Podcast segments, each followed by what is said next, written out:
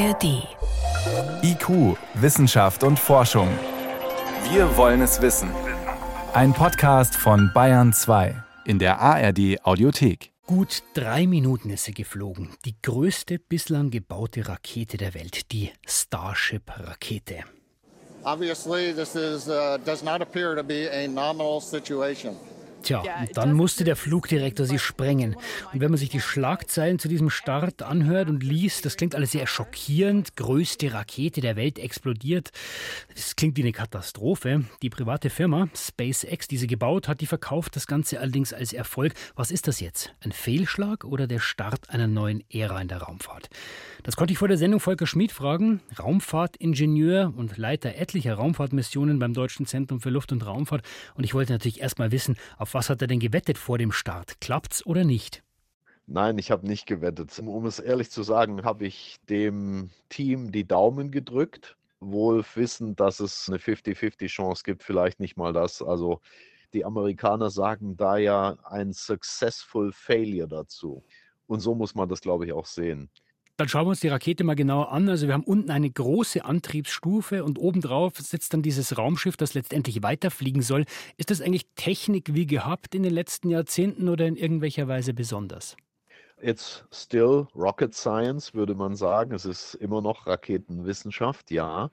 Trotzdem gibt es einige Neuerungen, nämlich die Anzahl der Triebwerke in der ersten Stufe dann äh, die schiere Größe natürlich. Das muss ja alles zusammenspielen. Da kommt es auf jedes noch so kleine Teil an. Und es ist ja auch noch nie eins zu eins getestet worden. Das muss zusammenlaufen. Also riesen, riesen Problem. Dann hat man einen neuen Treibstoff, wenn man so will, nämlich superkaltes Methan. Jetzt kann man sagen, okay, das ist vielleicht einfacher zu handeln wie flüssiger Wasserstoff. Was ja der übliche Treibstoff ist, zum Beispiel im Space Shuttle oder auch in dem NASA-System SLS? Also flüssig oder superkaltes Methan ist natürlich was Neues. Das hat so jetzt noch keiner in der Ausprägung benutzt und in der Menge auch. Diese vielen Motoren, diese vielen Antriebe, 33 Stück äh, unten dran, das hat man auf den Bildern auch gesehen. Da haben mehrere offenbar nicht funktioniert. Braucht man die denn alle überhaupt?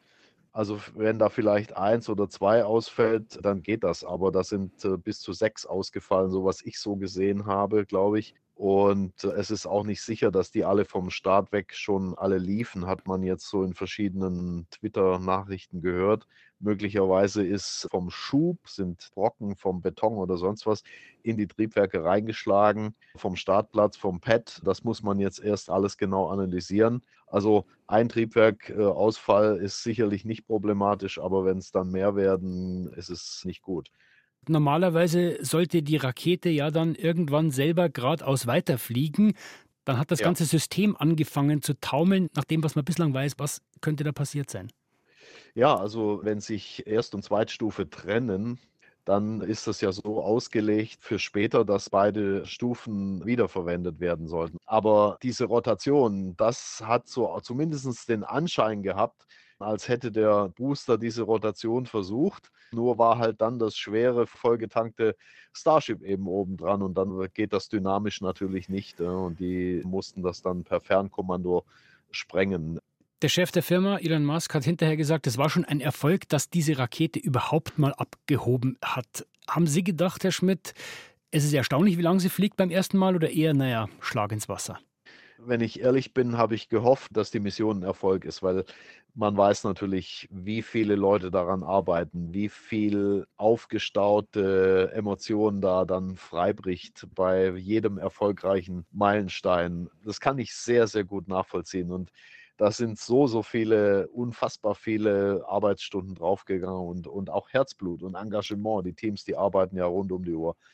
Den hätte ich das sehr, sehr gegönnt. Ich habe immer noch gehofft, dass dann die Trennung kommt, aber ja gut, das ist halt so. Kann man nichts machen. Man kann nur wirklich lernen. Wenn man zurückblickt in die ganze Raketenhistorie weltweit, dann ist es gar nichts Besonderes.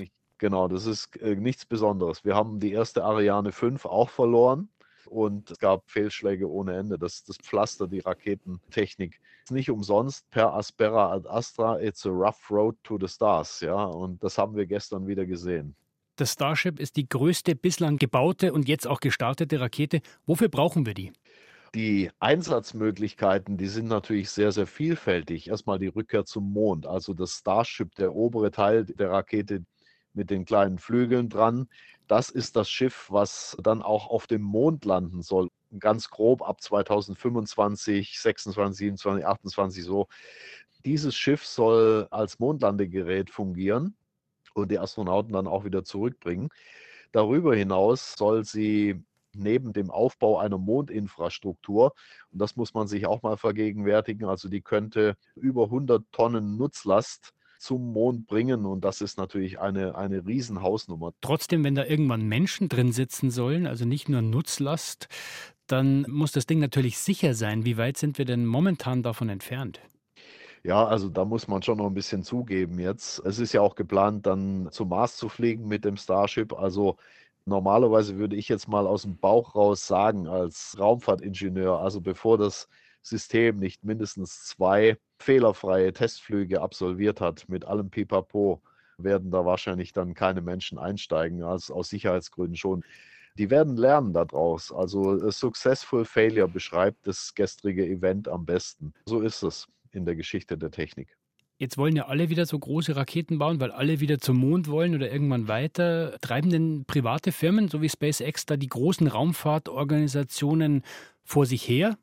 Ich würde es mal anders formulieren wollen. Es belebt unser Geschäft, ja, insgesamt. Wenn man zurückgeht in den November, Dezember letzten Jahres, da haben wir Artemis 1 gesehen mit der großen SLS-Rakete. Und da hatten wir ja auch viele Startverschiebungen. Natürlich hat da alles auf Anhieb dann geklappt.